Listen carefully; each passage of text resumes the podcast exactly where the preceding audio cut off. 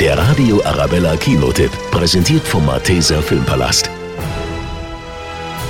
Sind Sie bereit, sich zu wehren? Wir befinden uns im Jahr 1996. Während der Olympischen Spiele in Atlanta alarmiert Wachmann Richard Schul die Behörden. Da ist eine Bombe im Centennial Park. Sie haben 30 Minuten.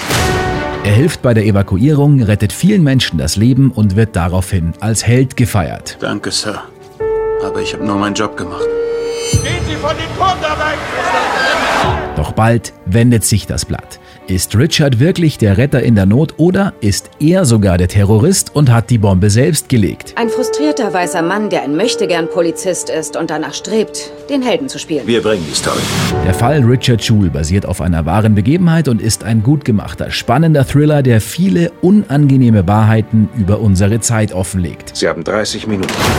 Hören Sie auf, dir ein bester Freund sein zu wollen. Ich wurde dazu erzogen, die Behörden zu respektieren. Die wollen Sie fertig machen. Der Radio Arabella Kinotipp,